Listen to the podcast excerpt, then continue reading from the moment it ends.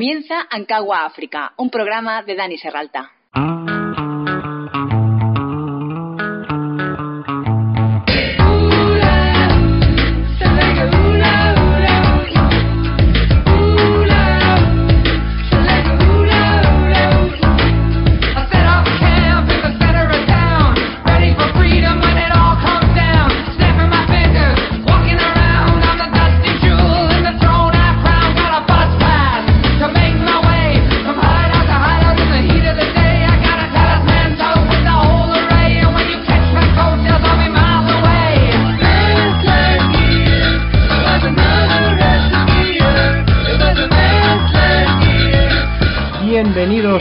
A Ankawa África, un programa sobre viajes, aventuras, tribus, paisajes, actividades, animales y todo lo referente al continente más salvaje.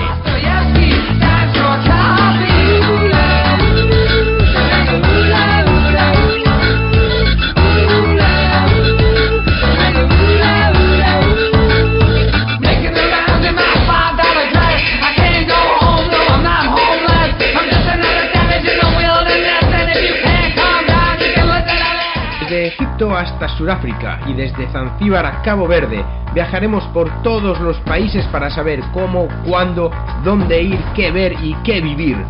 Death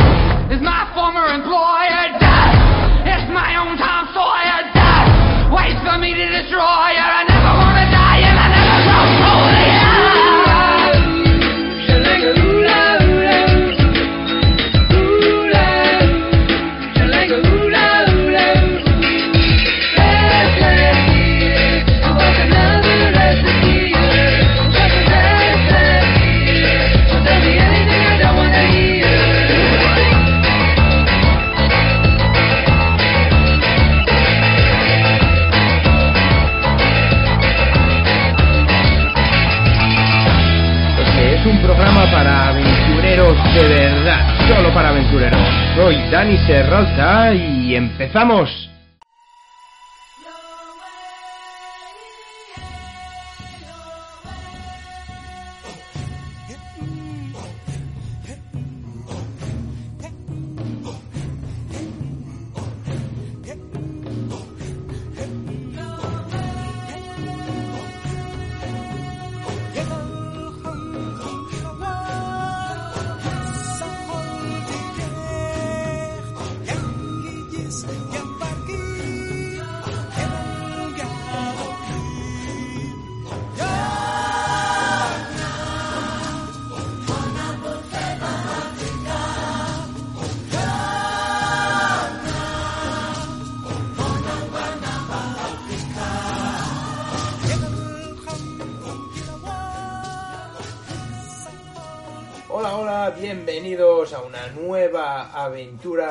De Ankawa África en esta temporada número 5, quinta temporada del programa ya. Hostia, cómo está pasando el tiempo, ¿eh?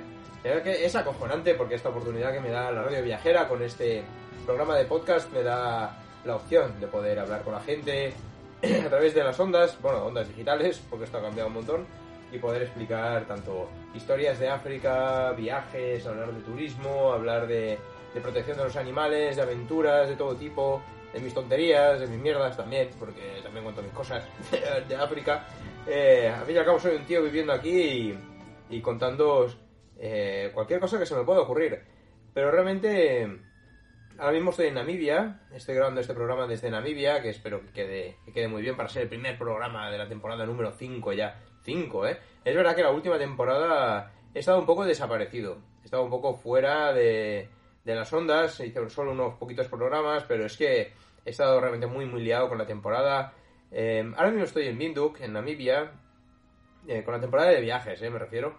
Eh, todo- todos los safaris, que es a lo que, principalmente a lo que yo me dedico, ¿no? Organizar safaris para, para que vengáis a disfrutar de los animales, los paisajes y todo esto de, por aquí de África. Eh, y ahora mismo estoy en Windhoek, donde he tenido un accidente con mi coche. Bueno, un accidente no, que se me ha roto el motor. Entonces, eh, se me ha roto el motor y lo tengo en un taller, lo estoy arreglando y por eso estoy aquí grabando este programa, aquí metido en, en mi hotel y, esperando a ver que me lo arreglen. que va para largo, ¿eh? Porque no veas, qué rotura, tío, cómo se me ha ido la olla. Luego también que atropellé una gallina de Guinea, fue sin querer, no es que me guste por ahí atropellando, ir atropellando animales, ni nada de esto. No me gusta, de hecho, es una mierda, pero, pero es que además una gallina de Guinea, poca broma, que me ha roto el parabrisas del coche y lo tengo ahí partido y tengo que arreglarlo también. Entonces voy a estar unos días por aquí por Windhoek y aprovecho para grabar este, este programa desde Namibia, que es un país que me tiene robado, robado el corazón. Es un país espectacular. Voy a hablar de varias cosas hoy. Para empezar, la temporada número 5 que inicio con muchísima, muchísima ilusión, con muchas, muchas ganas, donde prometo estar mucho más conectado. Tengo eh, varias noticias, eh, varias acciones durante los próximos meses, actividades, novedades, un montón, eh, que os voy a empezar a contar ya desde este mismo programa. Bienvenidos a Ankawa, África.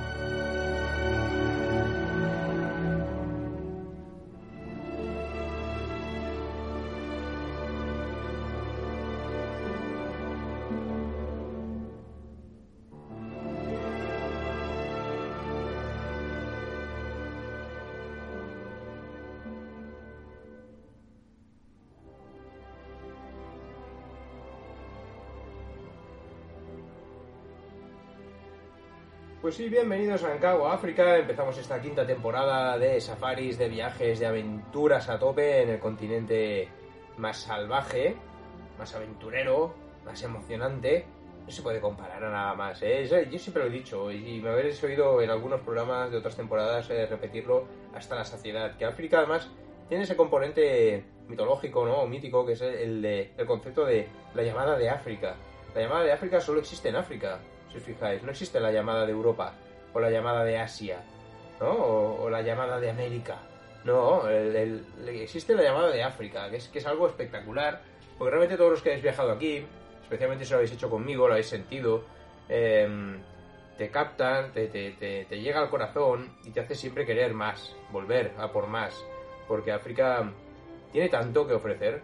Estamos hablando de muchos países, o sea, porque la gente tiende a pensar que África es un país, cuando realmente son 54, si no recuerdo mal, eh, con una variedad increíble de culturas, de lenguas, de, de- tribus, de animales, paisajes absolutamente distintos uno del otro, lo cual lo hace maravilloso, realmente.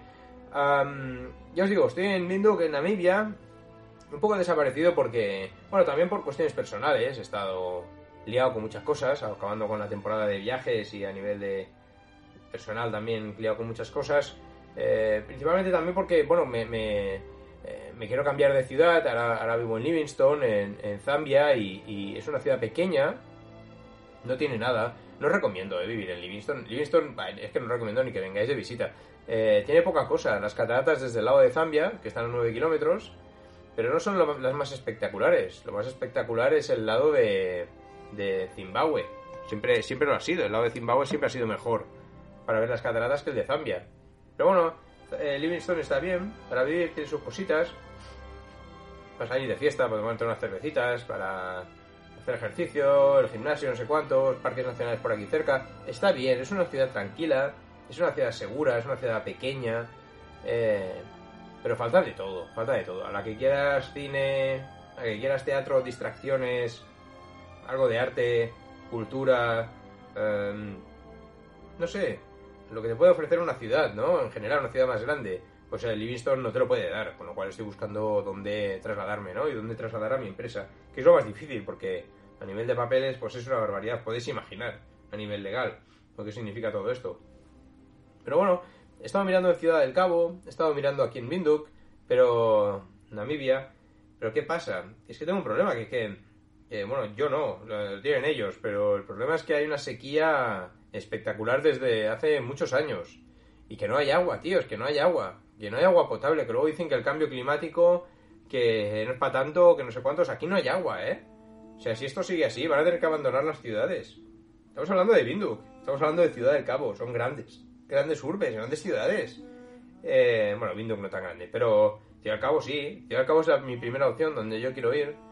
Pero bueno, di- dijeron que les quedaba agua para un año. De hecho, aquí en Windhoek salió el mes pasado el, el- el alcalde de la ciudad diciendo que tenían agua para ocho meses. ¡Ocho meses! O sea, están racionando ya el agua hasta en los hoteles, en todos lados. Em, por la noche no hay agua, cortan el agua en todos lados. Entonces, es complicado porque ¿cómo te vienes a vivir a, esto, a este lugar si luego quizás dentro de dos años o tres tienes que abandonarlo porque, porque no se puede vivir directamente, ¿no? No sabemos hacia dónde va a tirar todo esto. Está todo el mundo acojonado. Está todo el mundo acojonado con el tema del agua. Pero bueno, han, están construyendo desalinizadoras por todas partes, tanto por la costa de Sudáfrica como por la costa de Namibia, y canalizando ese agua por grandes tuberías. Están los chinos por todos lados construyendo. Eh, a ver si así pueden paliar un poco este gran problema. Pero bueno, vamos a ver, yo, si fuera por mí, yo, yo me iría a vivir a Ciudad del Cabo. Es que Ciudad del Cabo es una ciudad espectacular, ¿eh? es, es, es una maravilla. A nivel de paisajes, de localización estratégica, eh, de, clima, de, de cultura, de arte, de movimientos sociales, de... Hostia, es una ciudad que mola muchísimo, ¿eh? incluso para visitar. O sea, si vais a Sudáfrica de viaje, de safari, de como sea, eh, no dejéis de visitar Ciudad del Cabo porque es una ciudad muy bonita. Perdón. Es que es muy bonita. Me encanta la ciudad, solo por pasar allí unos días. Pero realmente me iría a vivir, me iría a vivir. Entonces lo, lo estoy valorando, ¿no? Pasa que Namibia... ¿Sabes ¿sabes qué pasa? En Sudáfrica es muy complicado obtener papeles legales, eh, licencias, em, licencias turísticas, mover una empresa. Si no eres surafricano es muy complicado, lo muy complicado. Sobre todo después del gobierno de Zuma, eh, el presidente Zuma, pues donde se está volviendo a atacar un poco. No quiero que esto parezca racismo, ni, ni mucho menos, ¿eh? pero sí que es verdad que se están poniendo las cosas muy duras para los blancos y, especialmente para los blancos de fuera, ¿no? O sea, no tenemos prácticamente ninguna opción y es muy difícil, es muy difícil en estas, en estas condiciones. Pero bueno, Namibia, Namibia quiere, quiere turismo, quiere inversión, quiere gente que dé trabajo. Eh, es mucho más, más simple el tema de crear una empresa y lo estoy valorando, lo estoy valorando. Estoy aquí mientras arreglo el coche, pues valorando cuestiones de papeles. De hecho, yo ya tengo mis licencias turísticas para trabajar en, en Namibia como operador extranjero. que es importante, ¿eh? es importante porque este año, de hecho, ha habido bastantes problemas eh, de muchas agencias de viaje, muchos operadores turísticos que no tenían las licencias correctas para operar turísticamente en Namibia y incluso les han detenido y han pagado multas muy muy grandes, problemas muy gordos. No voy a decir nombre porque nombres porque o puede parecer que estás aquí sacando partido o que qué mala persona, que hablas mal de los demás y tal. No, no voy a decir. Pero son empresas muy grandes, hay competencia directa mía. Y, por ahorrarse un dinero, pues operaban sin licencias turísticas, sin permisos de trabajo y, bueno, lo han pagado. Y esto me lleva también a- al tema de, lo que se está poniendo ahora muy de moda, ¿no? El tema de, blogueros o instagramers o influencers que, sacan esta línea de viajes de viaja conmigo, ¿no? Viaja conmigo a tal lado, viaja conmigo tal, porque mis viajes son súper diferentes, porque conmigo vivirás la auténtica África, como, ¿sabes? Si con los demás no, no fuera real, fuera, no sé, pintada ahí en una pared o no sé. Eh, me, me jode porque, porque es competencia desleal, es intrusismo y porque al final eh, gente que no paga impuestos en ningún lado, que no tiene licencias, que no tiene permisos, que no tiene nada, eh, te lo venden como, como que ellos no son guías de viaje ni son agencia de viajes, ellos asesoran y te asesoran. Entonces, pues tienes el privilegio de poder viajar con ellos, ¿no? Tampoco voy a dar nombres, hay varios, eh, algunos más profesionalizados, entre comillas, profesionalizados, y otros menos, otros más caraduras, pero cada vez hay más, tío. Nos estamos encontrando ahí en África que, que los operadores nos encontramos ahí como, como, pero bueno, pero ¿esto qué es? Estoy pagando aquí todos mis permisos de trabajo, mis licencias, mis permisos turísticos, em, licencias de operación extranjera. Aquí viene alguien que no paga absolutamente nada en ningún lado, es un pirata de cojones, y, y- y se lleva a los clientes. Luego pasa cualquier cosa y esta gente sale corriendo, tío, sale corriendo. Eh, búscame. no, no, a mí no, no, me vas a encontrar. ¿sabes? Es un bloguero de turno, o unos blogueros de turno, o instagramers y tal, y tal, pero que no estoy hablando mal de los instagramers y los blogueros y tal. Joder, no me malinterpretéis. Si es una información súper válida, está muy bien tener un blog de viajes, viajar y escribir un blog, es información súper válida, y hay muy buenos, y hay hasta profesionales de ello, y me parece espectacular. El periodismo de viajes además ha evolucionado hacia el, el, videoblog, o hacia el blog, o, tal, y, y me parece totalmente legítimo y bueno. Otra cosa es ya pretender sacar un beneficio de ello eh, pirateando, ¿no? Y eso pues, pues no me parece bien, no me parece bien, y cada vez nos estamos encontrando más. Ya verás, este año va a haber problemas, ¿eh? Con alguno de estos lo van a pillar, porque luego me llaman, ¿eh? Como todo el mundo sabe que estoy por ahí por África, cuando hay un bloguero de estos, como pasó este año, que tienen algún problema, eh, o sea, pues vamos a llamar al Dani que nos lo solucione o que nos ayude o que nos diga cómo lo tenemos que hacer para salir de aquí porque nos meten en la cárcel. Y yo tengo que ir allí a ayudar al españolito bloguero de turno a, sacarlo de- del problemón. Bueno, en fin, da igual, o es lo que hay. Pero bueno, vamos a ver. Bueno, total, que también he estado desconectado de, de Ankawa África, de mi podcast, que le tengo un montón de cariño, ya os lo digo, por, por una cuestión de la, fundación que tengo de protección de los animales. Si fundar una empresa ya era complicado, fundar una fundación ha sido una odisea. Y ahora estoy en ello, ¿eh? Eh, Porque hay mil guerras abiertas. La página web espero tenerla de él esta semana lista. no lo sé. Está hecha, pero como no sé cómo subirla o enlazarla con el con el dominio que compré en Nominalia este, he hecho la web por el ¿cómo se cojones se llama esto? El una plataforma de hacer páginas de WordPress y ha quedado bastante guapa, la verdad, con la ayuda ahí de, Jesús, de- de- del grupo Júcaro, que es espectacular además, que ha ayudado un montón, o sea, bueno, me ha ayudado, no, es que la ha hecho él, ha hecho una web acojonante, muy guapa, eh, lo que yo quería, ¿eh? bastante simple, visual, eh, impactante y directa y sin, sin nada, sin más, ¿eh? pero pero muy muy bien, ha quedado muy bien, el diseño muy guapo, estoy muy contento, Jesús tío me ha echado un cable eh, tremendo, pero me falta colgarla directamente, a ver si esta semana lo, hacemos. Y, es una fundación, la Fundación Tribu Kifaru, ya sobre de ella el año pasado, eh, la temporada pasada. La Fundación Tribu Kifaru luchamos por proteger a, a algunos animales de África. No podemos proteger a todos los animales y no somos los salvadores de estos animales. Somos una pieza más. Aquí se trata de sumar, y de sumar de muchas maneras, ya sea concienciando, reuniendo fondos, dinero, material, vehículos, perros de rastreo, entrenadores, mm, lo que haga falta, da igual. Y nosotros somos conseguidores de estas cosas para, para esta gente, para que puedan luchar contra la caza furtiva en África, para intentar proteger a los últimos. Y es así, está bien dicho, no es una exageración, a los últimos rinocerontes, a los últimos pangolines, a los últimos elefantes, a los últimos leones. Ya, precisamente ayer estaba leyendo un artículo en el cual eh, dejaban un dato que me pareció fascinante. Fascinante no, es una mierda de dato, pero es impactante porque dicen que El Rey León, la mítica película de Disney, El Rey León, se estrenó en 1994. Pero resulta que desde que se estrenó El Rey León, la población africana de leones se ha reducido a la mitad. Es curioso, se estrena El Rey León y eh, desde entonces ha desaparecido la mitad de, poblaciones, de, la población de leones en, en libertad en África. Eh, pero bueno, eso es extensible a pangolines, a elefantes y sobre todo a rinocerontes, que es con lo que más estoy luchando con mi fundación, Tribu Kifaru. Nos centramos más en la protección de los, de los rinocerontes. Conseguimos cosas, conseguimos material, conseguimos intentar concienciar a la gente, vehículos, eh, sistema de radio, comunicaciones, botas, ropa, eh, cualquier cosa. Y, y estoy muy implicado con ello, con lo cual le estoy dedicando muchísimo tiempo de mi vida a, a esto, ¿no? Al, al- ¿Qué es lo que quiero que sea mi vida en el futuro? La protección de los animales. Sobre todo de los safaris me encanta, porque me encanta mi trabajo. Ya lo sabéis los que me conocéis, que me encanta mi trabajo. Soy un enamorado, un enamorado de los safaris. Eh, no voy a dejar de hacerlo, pero sí que es verdad que, que quiero hacer menos safaris y más protección de los animales, ¿eh? Con el tiempo. Y, y estoy en ello.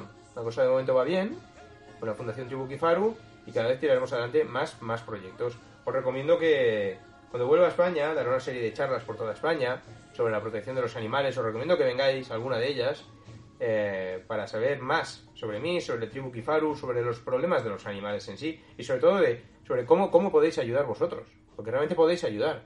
La gente podéis hacer cosas. Y os diré cómo podéis ayudar. Y esto no se trata de aportar dinero. ¿Vale? No se trata de aportar dinero, de dar dinero. Está muy bien, oye, no voy a decir que no, porque nos sirve para pagar gasolina o, o, o traslados o un montón de cosas. Pero necesitamos otras cosas y os explicaré cómo conseguirlas, ¿no? Cómo nos podéis ayudar a conseguirlas.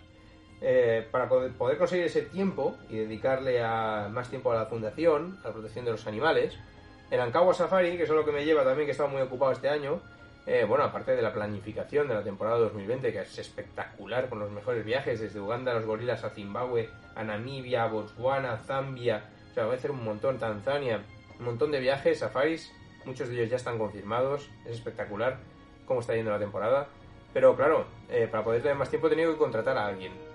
Eh, digo he tenido como si fuera una obligación o si fuera algo que no me ha quedado más opción que hacer, pero es que realmente lo llevaba pensando mucho tiempo y, he hecho muchas pruebas, he hecho varias pruebas con varias personas eh, para ver si funcionaban. Que para trabajar en África hace falta un carácter muy especial. Eh, unas tablas, un carácter, un humor y, sobre todo unos principios, unos valores y unos conocimientos fuera de lo, de lo normal, ¿no? Eh, finalmente he encontrado a esta persona, y es un chaval jovencito, tiene 22 años y cede, muy majo, eh, con un conocimiento increíble, muy fuera de lo normal, eh, a nivel de animales, eh, sus titulaciones, titulaciones oficiales, obtenidas en Sudáfrica, pues lo dicen, ¿no? Como, como yo que tengo el, el Focasa también, él también lo tiene, Focasa, eh, una titulación que te da permiso para trabajar en todo el sur de África como, como guía, incluso como ranger, que yo tengo. Y este chico pues va a hacer una serie de viajes para mí, sobre todo en julio y en agosto, no todos, pero una serie de viajes. Luego a partir de septiembre, octubre, noviembre trabajaré yo también, aparte de junio, por supuesto. Eh, vamos a estar muy liados y entonces él, él me va a ayudar muchísimo. Yo creo que he encontrado a la persona correcta. Ya el año pasado hizo un viaje para mí, dos viajes, vaya, eh, para Ancagua Safari y lo hizo perfecto, un espectacular. Y por si alguno vais a viajar con, con Safari en este 2020 y os toca viajar con, con este chico, con Fede, en lugar de con Dani, no os sintáis mal, no os sintáis decepcionados. Es un tío que sabe hasta más de animales que yo. Y tiene un montón de historias, una vida espectacular, os va a entretener, os va a explicar historias, sabe muchísimo. Eh, os va a, encan- a encantar este tío además. Eh, nada más, os voy a dejar con un poquito de música rock y, y vuelvo enseguida siguiendo con el programa Ancagua África. Bienvenidos de nuevo.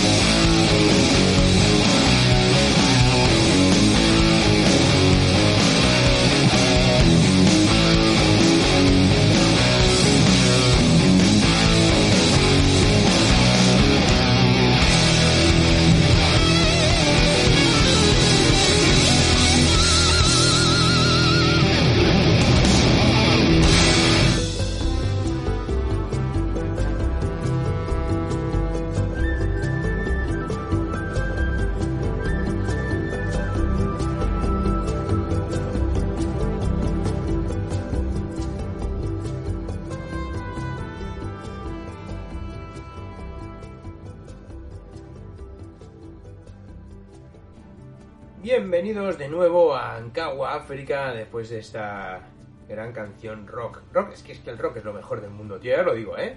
O sea, y cualquiera que me escriba y me diga, no, no, que el reggaetón, ¿qué tal? A tomar por culo, ¿eh? O sea, fuera de mi programa no me escuchéis más.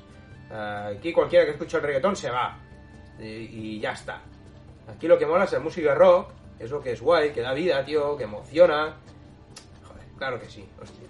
Eh, pero bueno, dejándonos de música, hablando de safaris, ya he planificado la temporada 2020, os quiero hablar un poquito, os voy a hablar ahora en la segunda parte del programa de, de dos cosas, ¿no? Las tendencias en 2020 a la hora de safaris, safaris en África, los viajes que están, que se ve, incluso los expertos están hablando, eh, estamos hablando de Lonely Planet, aunque llamarlos expertos es, es ser muy generoso, pero eh, también la revista Viajar, National Geographic, eh, mucha gente eh, están hablando de esas tendencias, ¿no? De los safaris en, en 2020.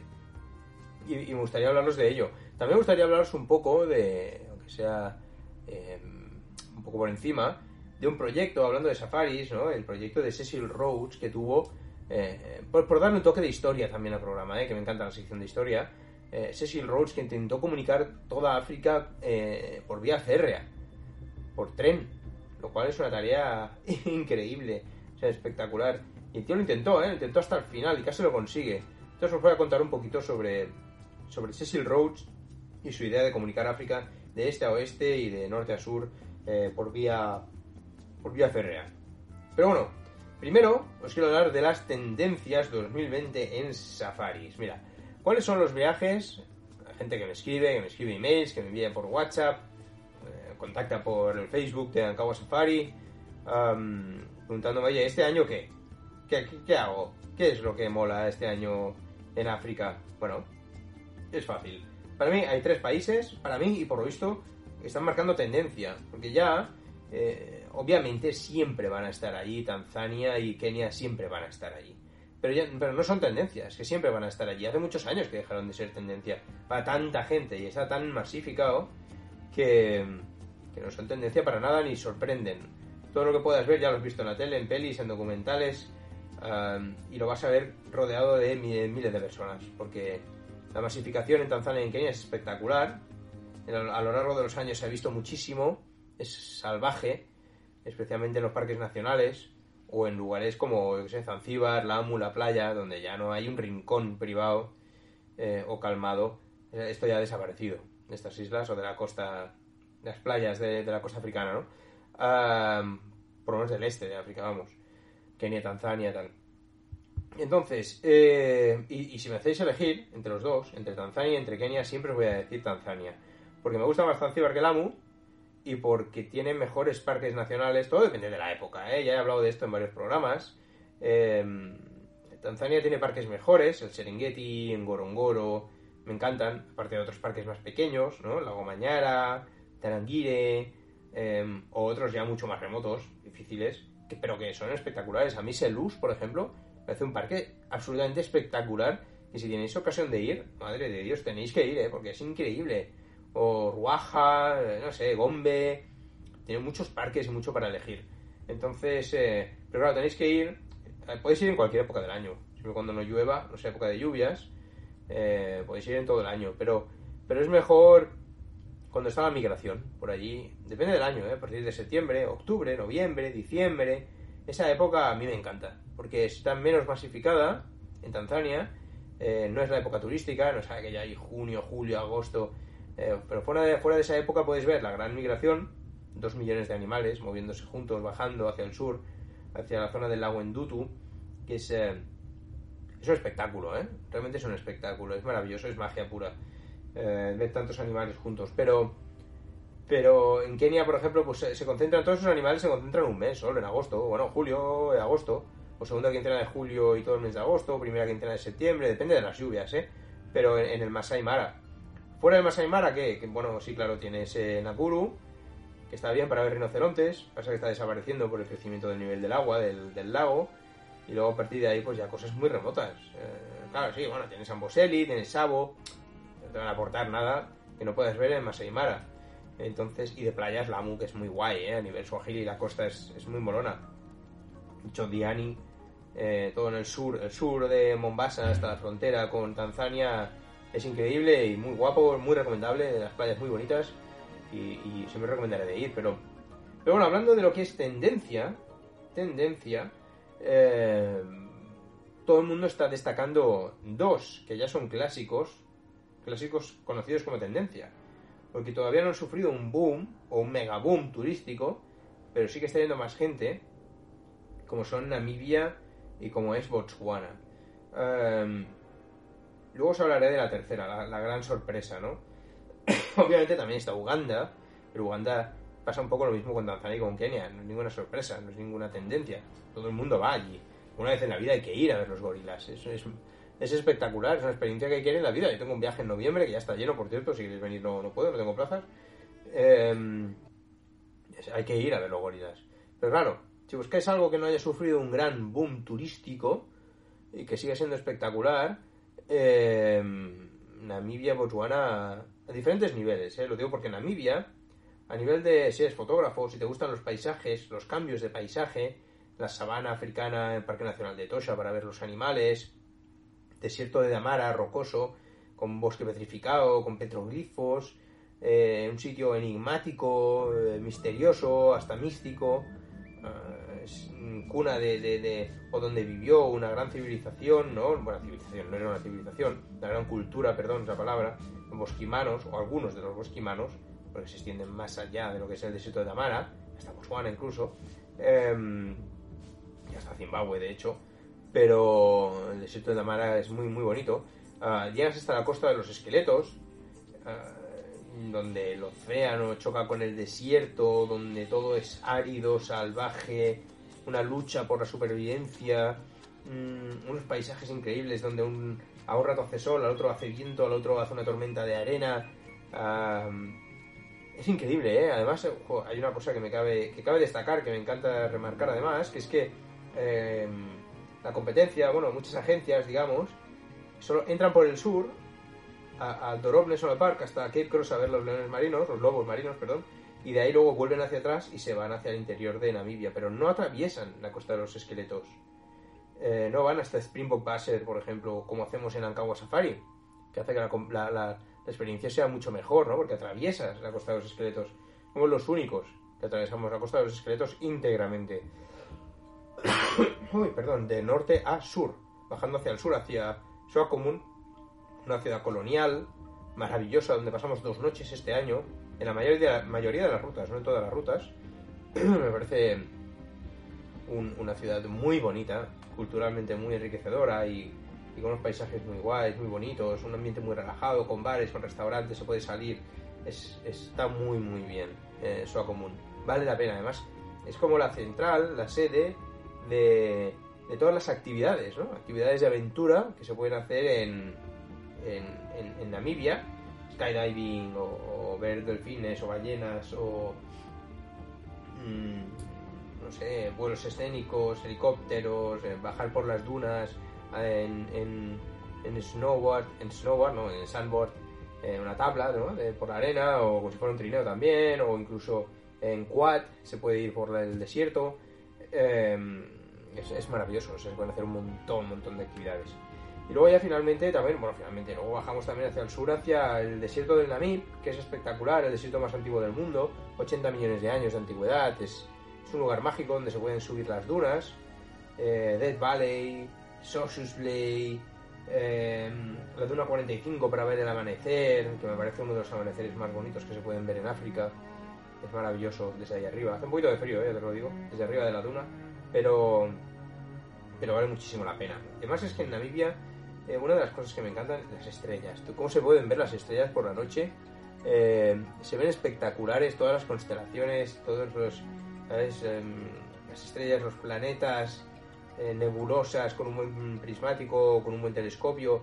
Eh, yo llevo uno, de hecho, en el camión, un telescopio, para quien lo quiera usar o lo sepa usar, eh, que me parece maravilloso, ¿sabes? Porque es un, eh, valor añadido. La gente que hace safaris con Ankawa puede utilizar el telescopio por la noche y ver, y ver las constelaciones soñar ¿verdad? con viajes al espacio, incluso, yo que sé, eh, la mitología unida a cada constelación, es muy bonito. Am, desde luego, Namibia tiene mucho más, ¿eh? pero hablamos de cómo es tendencia, qué es lo que más destaca, lo que es lo más conocido de Namibia. En Botswana pasa un poco lo mismo. Ha sido declarado incluso este año como, como gran tendencia, como país preferido, país al que hay que ir. Ah, yo tengo un viaje este año, dos viajes este año a Botswana. Es un país muy aventurero, con muchas acampadas libres, salvajes, eh, emocionante, donde duermes con los animales eh, alrededor, manadas de elefantes, leo- leones, eh, leopardos, incluso rinocerontes por allí. Chief Island, el, el Parque Nacional de Chobe, que es imprescindible hacer un safari fluvial y una acampada salvaje, por Dios, es una maravilla. Eh, Moremi, Saguti, son parques donde no se puede hacer el viaje en camión, hay que hacer esa parte del viaje en 4x4, por, la orografía del terreno, porque es arena, porque es Kalahari es imposible pasar con un camión tan pesado, tan grande, pero con coches sí. Eh, hacemos acampadas salvajes, varias noches, además. El delta del Okavango, un río que desemboca en medio de un desierto, lo cual es espectacular, me parece maravilloso. Eh, incluso navegamos por allí con una, hacemos una expedición en Mokoro, lo que llaman Mokoro, que es una, una embarcación tradicional eh, de, poco, de bajo calado. Antiguamente era un tronco de un árbol hueco, ahora se hacen de fibra de vidrio, de vidrio por, por tema de protección, de protección de la naturaleza, de protección de los árboles, para que no sigan talando eh, árboles para hacer estas embarcaciones, los mocoros.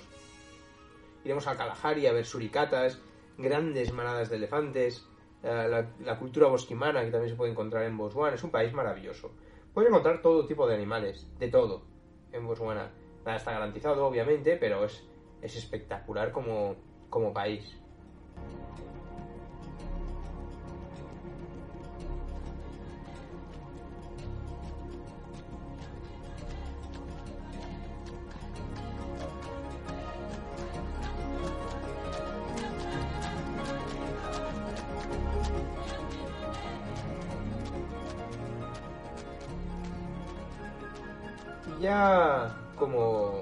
Tendencia de viajes en, en 2020, de viajes me refiero de safaris en África, a Zimbabue, eterna Zimbabue, maravillosa, mágica Zimbabue, donde participamos de, de varios proyectos de protección de los animales, eh, donde visitamos un proyecto de protección de los, de los leones y hacemos alguna actividad con ellos, no con ellos, muy cerca de ellos, eh, a los animales no hay que tocarlos, ni montarlos, ni nada.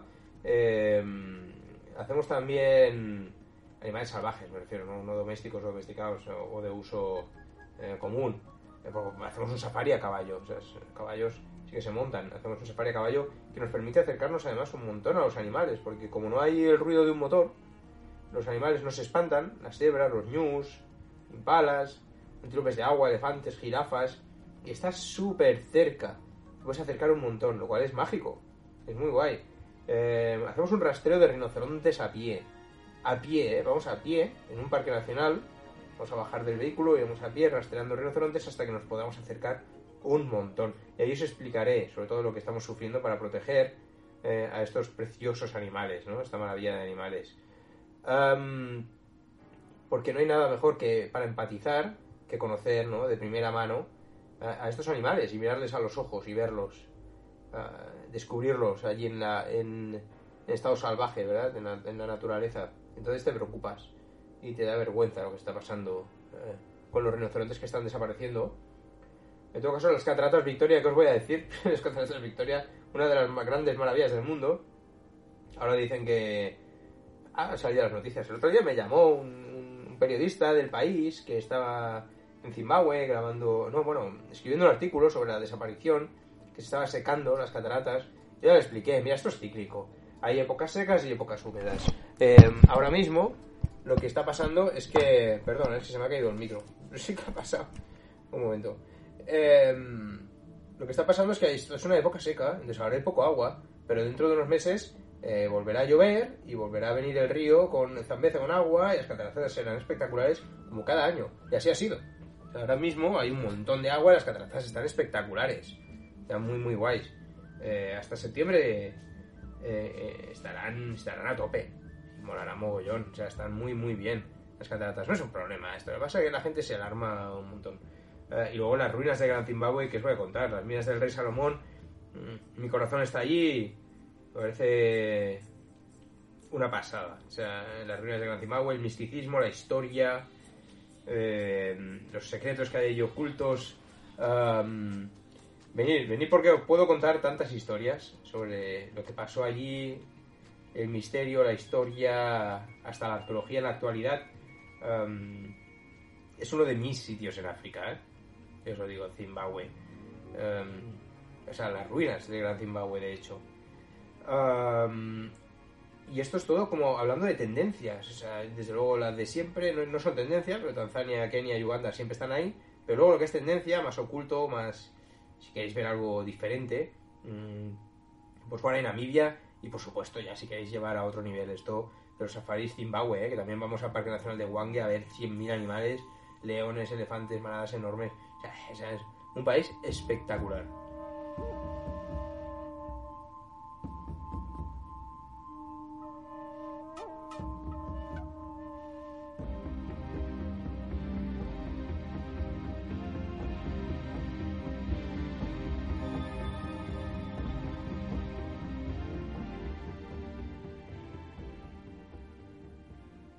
Permitidme ahora un apunte histórico, brevemente, hablando de, de Cecil Rhodes, ¿eh? una figura controvertida, muy controvertida, un megalómano, digamos, eh, que tuvo la, gran idea o la fijación de que quería unir África de norte a sur con, eh, con eh, una vía férrea, norte a sur, este a oeste, eh, también. Cecil John Rhodes, el hombre que de hecho fue el más rico de África, de hecho uno de los más ricos del mundo, rey de los diamantes, y dedicó la mitad de su vida al engrandecimiento del imperio británico, en medida de lo posible. Por supuesto, sus intereses iban primero. Ay, perdón, tengo un poquito de tos. No, es que llevo hablando un montón de rato. Fue realmente eh, un, un- insaciable, digamos, eh, representante del capitalismo colonial africano, ¿no? El, paradigma del colonialista eh, blanco concibió, como os digo, uno de los proyectos más ambiciosos que jamás forjó el colonialismo, eh, un delirio utópico, una fantasía imperialista que, aún así, estuvo muy cerca de convertirse en realidad, de hacerse realidad. Intentó construir una línea de ferrocarril sin interrupción desde Ciudad del Cabo en Sudáfrica hasta el Cairo en Egipto. Quería crear un Cape to Cairo, digamos, ¿no? La, línea, como se conoce en inglés, de eh, a, ese proyecto, ¿no? De, de línea férrea, un proyecto que nació a finales del siglo XIX, 1800 eh, y mucho, a finales. Eh, la idea se basaba en el grandioso anhelo, digamos, de conectar las posesiones africanas del Imperio Británico a través de una línea continua de sur a norte, o de norte a sur, partiendo del Cabo de Buena Esperanza, digamos, y ascendiendo hasta el mar Mediterráneo, en Egipto. Se trataba de seguir el trazado de la línea roja que señalaban los mapas coloniales británicos, ah, convenientemente transformada en un camino de raíles y traviesas que cruzaría eh, toda la selva, lo que fuera selva, sabana, desierto, le daba igual, así como incluso todos los ríos que pudiera encontrarse, como por ejemplo el Zambeze o, incluso el, el Nilo. Eh, Zambeze, de hecho, la frontera la tenemos entre Zambia y Zimbabue, donde continúa pasando la línea férrea. El concepto del dominio africano, de sur a norte, fue conocido como el imperio vertical, ah, en contraposición al imperio horizontal que perseguía Francia, principalmente. También pretendía atravesar toda África, aunque en su caso, desde el Océano Atlántico hasta el Índico. Ah, también lo intentó Rhodes, ayudando en esa, en esa idea. Am, el ferrocarril, planeado por Rhodes, debía convertirse en un elemento clave de la unificación de las posesiones y la gestión de todo el dominio británico, digamos. Muy eh, gráficamente, los ingleses lo llamaron eh, la espina y costillas de África, ¿no? La espina dorsal y las costillas de África. The spine and ribs eh, of Africa, ribs of Africa.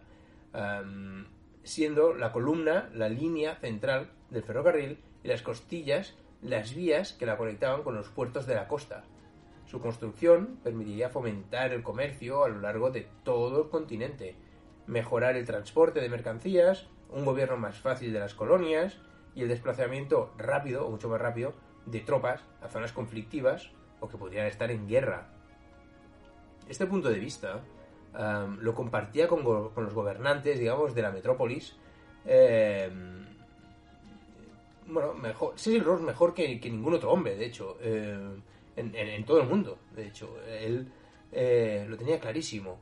No se puede olvidar que los objetivos principales del empuje colonial británico eran la explotación de materias primas, eh, la apertura de nuevos mercados, la inversión de capitales en, sectores como la minería o incluso plantaciones agrícolas.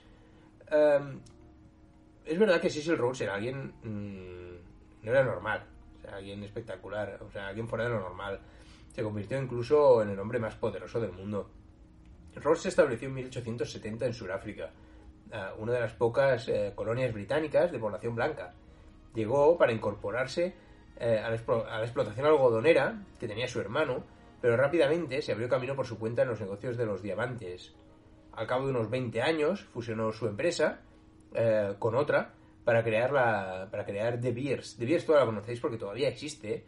Eh, llegó a controlar el 90% del mercado mundial de diamantes. 90%, ¿eh? Hoy en día tiene casi el 70% de la producción mundial de diamantes. Hoy en día, ¿eh? más de 100 años después de su muerte, de la muerte de Cecil Rhodes. De Beers. Todavía existe. Si habéis visto la película de Diamantes de Sangre, mm, se hace una analogía y una referencia. Am, por la misma época fundó también la poderosa British South Africa Company. Em, era un ente, con decreto real de hecho, autorizado para comerciar con líderes, am, digamos con líderes negros, o líderes del continente negro, de- tribales, ah, instituir bancos incluso, administrar y distribuir tierras. Con ello, eh, Rhodes persiguió especialmente la adquisición de derechos de explotación de minerales por todo el continente. Una característica diferenciaba, eso sí, la carrera de Rhodes de la de sus competidores. El resto de empresarios que iban tras la, explotación de las riquezas africanas eh, era el, factor imperialista, ¿no? Digamos, el factor imperial. Él trabajaba a la vez, digamos, tanto para sí mismo como para el imperio británico. Em, así ocupó, llegó a ocupar cargos políticos de responsabilidad en las colonias y terminó construyéndose, de hecho, un escenario que llegó a ser inmejorable para él. Como empresario, dominaba los principales recursos mineros del territorio. Como político, fue elegido diputado del Parlamento de la Colonia del Cabo en 1881 y primer ministro de esta misma provincia en la década siguiente, en los 90. Em, la historia, de hecho, em, bueno, ten en cuenta que él, su nombre, él dio nombre a dos países, Rhodesia del Norte y Rhodesia del Sur, Cecil Rhodes, la actual Zambia y la actual Zimbabue. Eran suyas, eran propiedad suya. Dos países africanos, con toda su materia prima. Ah, la historia colecciona, de hecho, unas cuantas frases eh, antológicas eh, relacionadas con sus delirios, ¿no? digamos, imperialistas, sobre todo al final de su, de su vida, y que ayudan a entender eh, su concepción mística incluso del colonialismo británico. Son eh, sentencias célebres por su evidente, sobre todo, falta de moderación, que le daba ser el hombre más poderoso del mundo, eh, te da ciertas libertades, ¿no? Por ejemplo, una frase en la que decía, tomad la constitución de los jesuitas, si es posible obtenerla, e insertad imperio inglés donde dice religión católica romana. ¡Hala! Y se quedó tan ancho. y se lo va, y ahí os lo quedáis. O esa otra, ¿no? De, em, abiertamente valedora del supremacismo blanco, ¿no? Porque lo que él era y lo que eh, estaba, ¿no? O lo que se vivía en aquella época, ese supremacismo blanco en África, ah, donde él decía, somos la primera raza del mundo y cuanto más espacio en el mundo ocupemos, mejor para la raza humana. O sea, ese supremacismo blanco de aquella época. No se conocía otra cosa, con lo cual era lo normal pensar así en esa época.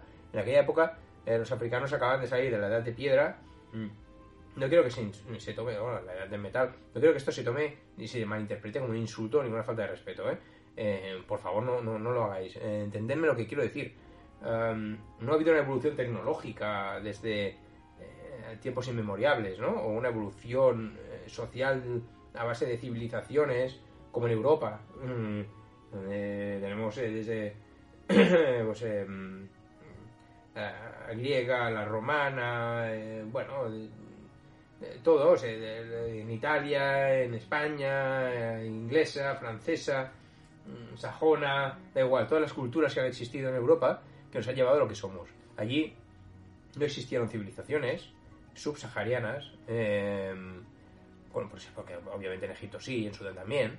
Eh, en el Gran Zimbabue, bueno, allí está el misterio, pero no hubo nada más. Entonces, mm, hasta el colonialismo era un continente muy salvaje, muy, muy salvaje. Era normal que los blancos que llegaran allí, normal, era normal que pensaran así, ¿no? De esta forma tan supremacista. Eh, no lo comparto, por supuesto, pero eh, entiendo en aquella época que fuera así. Em, eh, de hecho, él quería, y lo dijo en una de sus grandes frases también, era que, él ya- quería llegar a unir incluso los planetas. Sí, pues le, encantaba ver los planetas con los telescopios, le encantaría incluso eh, poderlos eh, colonizar y conectar. Pero eh, era eso ya una idea de olla más. Eh, la política de compañías privilegiadas, que obtenían amplias eh, facultades eh, de la metrópolis para organizar y explotar la colonia, habitual en los inicios eh, del Imperio Británico, siglos atrás, parecía retornar con Rhodes al frente de De Beers y la British South Africa Company. Em, las campañas militares para arrebatar territorios a los nativos eran sufragadas por las propias empresas que así obtenían eh, las concesiones mineras. De este modo, no costaba ni un penique, ni un céntimo a los contribuyentes de las islas el, el- arrebatar esos territorios, el colonizar. Em, además del control, eh, con ese control, vaya, mantenía a raya los movimientos estratégicos de potencias rivales, como Portugal, Alemania. Rose se enriquecía, desde luego, pero también soñaba con llevar adelante la quimera del ferrocarril imperial. Eso puso manos a la obra. El proyecto superaba con escala, en escala o en imaginación a las otras dos grandes líneas transcontinentales de la época, la Canadian Pacific, que se inició en 1881, y el Transiberiano 10 años después. Y también presentaba obviamente enormes dificultades técnicas, económicas y humanas. La distancia a recorrer entre los dos extremos del continente africano era de 8.000 kilómetros, casi nada. Por el camino había que vencer innumerables obstáculos como la mosca seche, las fiebres, la malaria, la sed, los guerreros nativos, eh, cazadores furtivos del marfil, eh, mercaderes de esclavos árabes, hasta contratiempos tan imprevistos como las hormigas blancas eh, que se alimentaban de la madera de las traviesas de la vía férrea. Eh, pero bueno, se empezó a construir a partir de las, de las vías que ya funcionaban en Ciudad del Cabo, en la colonia surafricana, eh, primera plaza colonial británica, y de ahí hacia arriba. Así desde el sur, Rhodes logró que el ferrocarril cruzara las arenas del Kalahari, en la región oriental de Botswana, antes de internarse en Zimbabue y continuar su progresión hasta penetrar en el Congo y hasta el lago Tanganyika. En este avance por el África Austral mantuvo enfrentamientos con los Boers, la llamada Primera Guerra Anglo-Boer, de hecho, la financió él, eh, en las regiones norteñas del Transvaal y Orange, eh, y también, por supuesto, con los grandes guerreros zulúes en Sudáfrica. Em, mediante la conquista de esta región, los británicos lograron frenar los intereses portugueses, que buscaban unir de este a oeste sus colonias desde Angola hasta Mozambique. Em, por el norte, el protagonismo recayó, desde luego, en Herbert Kitchener, em, político y militar irlandés, dedicado a la causa del Imperio Británico también. Eh, Kitchener partió de las vías eh, del Cairo, a través de los desiertos egipcios y sudanés, y a lo largo del río Nilo, bajó hasta Al-Ubayyid, ciudad eh, sudanesa al sur de Jartum, llegó hasta el sur de Jartum, la frontera con Uganda casi, eh, y fue el primer implicado junto a Rhodes en la construcción del ferrocarril tras la reconquista británica de Sudán en 1898. Eh, ambos, con sus interlocutores en Londres, fueron los instigadores y cabezas visibles de todo este proyecto ah, férreo, digamos. En el siglo XIX la construcción eh, de, los de los ferrocarriles todavía eh, se encargaba a los hombres, pico, pala, carrerillas, y había un ejército de personas construyendo día a día esta línea ferra- férrea hacia el norte. Eh, reclutaban a mucha gente, desde luego, mm, reclutas, condenados, asesinos, gente local, tribus locales, eh, para, para construir la- la- todo lo que era la línea, la línea férrea. Em, hay que destacar, lo que destacar la rivalidad imperial, ¿no? Nadie allanó el camino del imperio británico por el continente negro. Hubo una gran rivalidad entre las máximas potencias coloniales, que fue el principal obstáculo, de hecho, para, para, para Rhodes, especialmente Francia, mm, o muchos otros, ¿no? Portugués, pues, Portugal, ya os he dicho que también em, eh, tuvo mucho que ver allí. Ah, hubo mucha tensión, desde luego, tras varios días de desafío, de muchas épocas de desafío, eh, los franceses al final se retiraron debido a la superioridad eh, naval británica. en general, en todo el continente, de hecho. Mm, los británicos habían logrado así todos sus objetivos en, en África, ¿no? Prácticamente todos, todos sus, eh, sus dominios. La línea roja de Rhodes solo presentaba una discontinuidad en África Oriental, alemana, la colonia que incluía los actuales Ruanda, Burundi, Tanzania, para poder unir la parte de Sudán con la parte del sur de, del sur de África. En todo caso, eh, Rhodes tuvo muchos factores en contra, muchas guerras, eh, mucho, mucho sufrimiento eh, y no pudo, de hecho, acabar el proyecto. El colonialismo británico en África, el concepto del ferrocarril de Ciudad del Cabo al Cairo, habían seguido siempre destinos paralelos, desde luego, y a pesar de esto, las ventajas comerciales de la empresa impulsada por Rhodes eran tan apetitosas para algunos que la idea jamás murió con, uno, con el ocaso colonial. Nuevos ensayos, avances, retrocesos han tenido lugar desde entonces, eh, sobre todo en la era postcolonial, eh, digamos. Se ha seguido incluso intentando construir la Cape to Cairo uh, Railway, railway eh, pero no, no, se ha acabado de conseguir. De hecho, eh, pocos trenes africanos traspasan las fronteras y aparte del ferrocarril Tanzam, entre Tanzania, Tanzania y Zambia, ningún eje ferroviario importante se ha construido desde los tiempos coloniales. Eh, solo algunos trenes turísticos, quizás de gestión privada, cubren en parte trayectos transnacionales. Eh, que, bueno, quizás al final eh, el capital del sector turístico sea el que termine en el futuro, quizás lo que empezó el capital del colonialismo, ¿no? En este caso, Cecil Rhodes. Espero que os haya interesado la historia de Cecil Rhodes, esta línea férrea que quería construir de norte a sur. Os dejo ya con el programa de hoy. Eh, la semana que viene vendré con novedades, con historias, con entrevistas, incluso que esta temporada tengo varias entrevistas eh, muy, muy interesantes. Ya os mostraré eh, algunas de, ellos, de ellas. un abrazo enorme y hasta la semana que viene con Ancagua, África.